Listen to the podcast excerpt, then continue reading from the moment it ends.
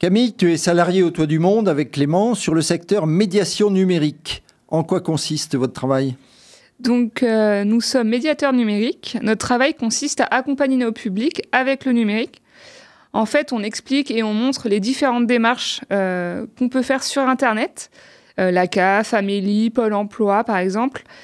Et on commence la partie formation par la base de l'outil numérique, donc la découverte du clavier, de la souris, du bureau. Et après, on va vers les démarches plus spécifiques que j'ai citées juste avant. Et vous avez des locaux, des matériels spéciaux? Alors, euh, nous disposons d'une salle informatique avec cinq ordinateurs fixes. Cet espace nous permet d'accompagner nos publics de façon efficace. Étonnamment, notre, matériel pédagogique est essentiellement en format papier. Donc, euh, il s'agit de fiches tuto que nous créons en fonction des besoins et en fonction euh, des publics. Est-ce qu'il y a d'autres secteurs du toit du monde qui sont concernés?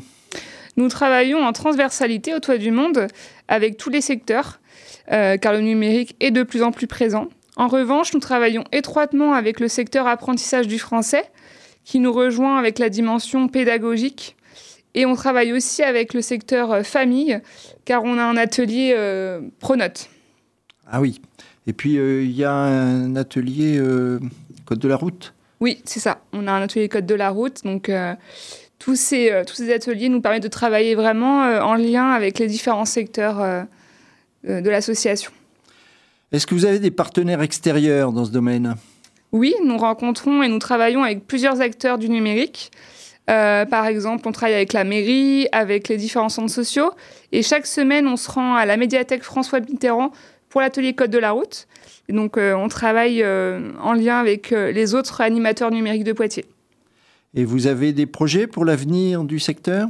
Euh, Oui, on a toujours plein de projets en tête. On aimerait donc continuer à répondre aux besoins de nos publics, car le, besoin est toujours présent et la dématérialisation se fait de plus en plus.